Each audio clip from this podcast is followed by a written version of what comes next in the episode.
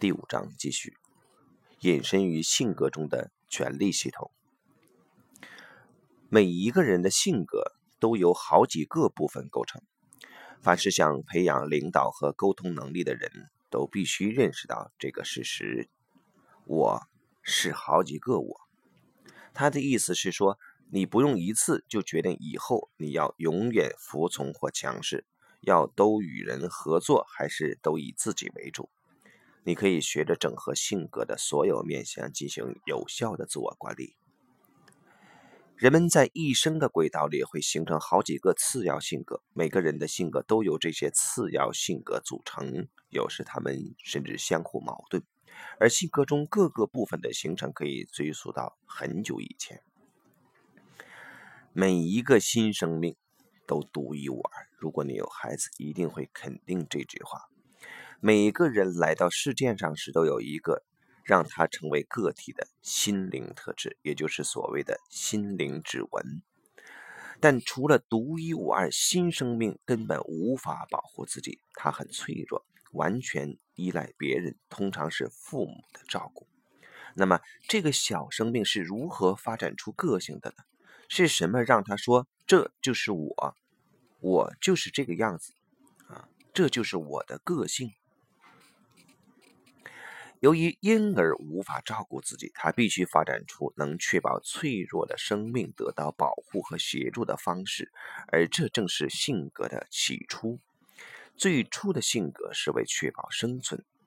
这条看门狗的任务是担任内在的保护者、掌控者，而最初的性格人人不同，以文化、国家。家庭环境、价值观和标准而定。早期个性最主要的任务不是是不计代价的确保生存。早期个性最主要的任务是不计代价的确保生存。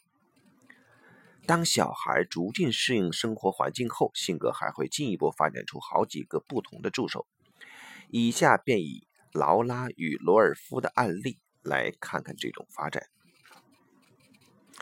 劳拉与罗尔夫。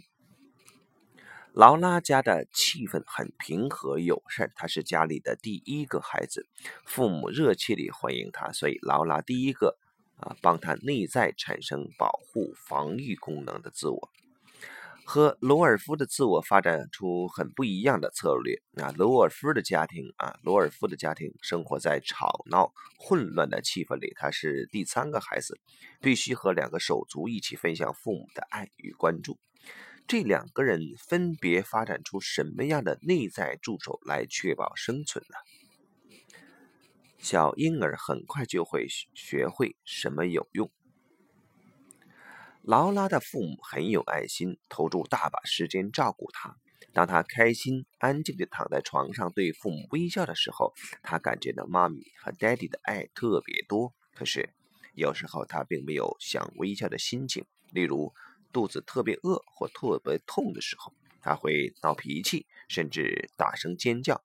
虽然妈妈会赶来把她抱起并照顾她，却不像平常一样那么慈爱。劳拉虽然还很小，却能清楚地感觉到这种差别。很快就发现，她的感觉并不是最重要的。她学到，如果我很乖、很和善，留心别人对我的期望，知道什么会让他们高兴，我就会得到我需要的。对小婴儿来说，他的需要就是母亲的奶、父母的爱。以后还会包括其他人的各种关注，而这个过程的发展是自动的，完全无意识的。于是，劳拉的内在发展出一个重要的性格，担任她保护者啊或者掌控者功能的助手，是一个取悦者。在乖孩子心中，主张自我的冲动被推到一边。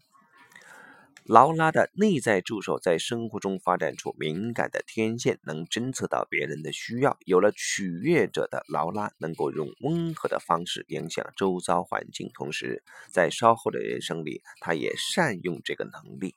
然而，劳拉主张自我的一面，会大声声讨权力的一面，怎么样了呢？这个部分和取悦者相反，他啊，他无意迁就别人，反而。很有主见，会大声争取自己的权利以及满足自己的需要。别人的需要对这个部分的性格来说是次要的。这种发展引发了一些后果。保护脆弱的一面优先。在劳拉的例子里啊，他主张自我的行为受到了惩罚，虽然惩罚非常微妙。采取啊主张自我行为的后果就是父母多多少少会暂停付出爱，而因为劳拉完全依赖父母的爱，所以积极争取或主张自己的权利就没有保护到他脆弱的一面，不能发挥保护者或者掌控者的功能，确保他的生存。然而这些生命力不会就此蒸发，只是被放到一个不会危及生存的地方。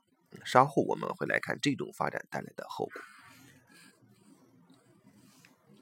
发展出强势人格后，取悦者就被隐藏起来。现在我们回头来再看啊，罗尔夫，他的家人通常会大吼大叫，很会主张自己，而他日常家庭生活最大的特点就是街上电视的噪音、手足的尖叫和争吵，激动的父母经常性的情绪爆发。虽然父母爱他，也很高兴他是个乖小孩，但罗尔夫很早就学到：如果我想要一个东西，我必须要很大声，要坚持自己的主张，才会有人注意到我。身为小婴儿的他，学会要一直大吼大叫，才会有人听见他，而这个做法也成功了。他妈妈终于听见他在叫而过来了。于是，这形成他性格中一个重要的部分——强势型人格。那么，罗尔夫体贴别人、试图取悦别人的那个部分呢？就像劳拉积极抗争的部分被藏起来一样，罗尔夫的取悦者也是同样的下场。等我们上了幼儿园、学校，家中有了变动，环境对我们的要求改变了，内在的性格也会随之发展出不同的部分。性格里不同的部分在人生不同阶段的不同时期出现，但他们的任务全都一样：保护脆弱的一面。无论我们是七岁还是七十岁，这个脆弱的小孩会一直活在我们心里。这个保护者或者掌控者如何跟助手一起保护这个内在小孩？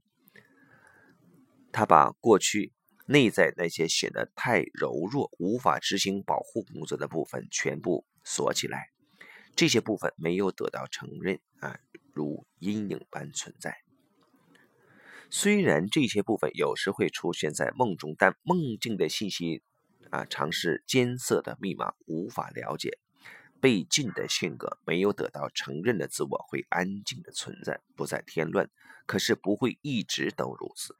这些被推到一边的内在人物，除了出现在梦中，还会用其他方法让你感觉到他。当别人的某些个性激怒你的时候，他就出现了。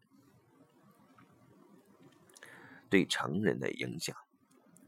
现在回头来看，劳拉与罗尔夫三十年后，两人都成了专业人士，也都有了人生伴侣。劳拉成了一个心地温暖、人缘很好的年轻女性。啊，还记得劳拉啊发展出细腻的敏感心思吗？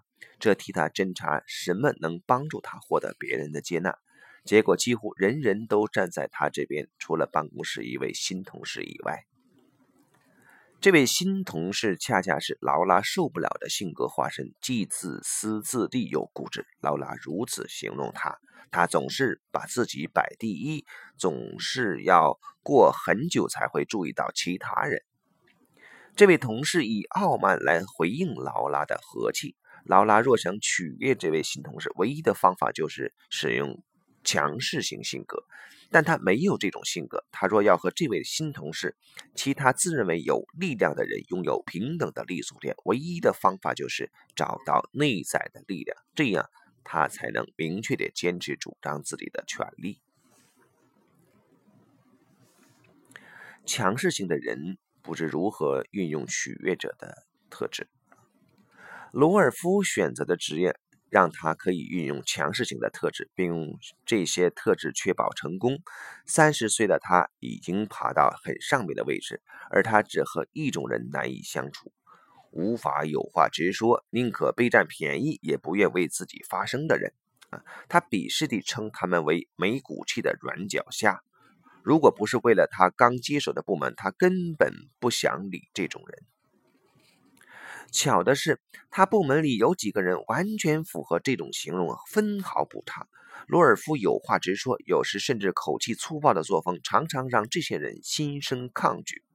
在这种情况下，他不妨啊运用性格中能体贴、关注别人的部分，也就是取悦者的那一面。不过，我们都记得，在这在罗尔夫的性格里已经被推到一边了。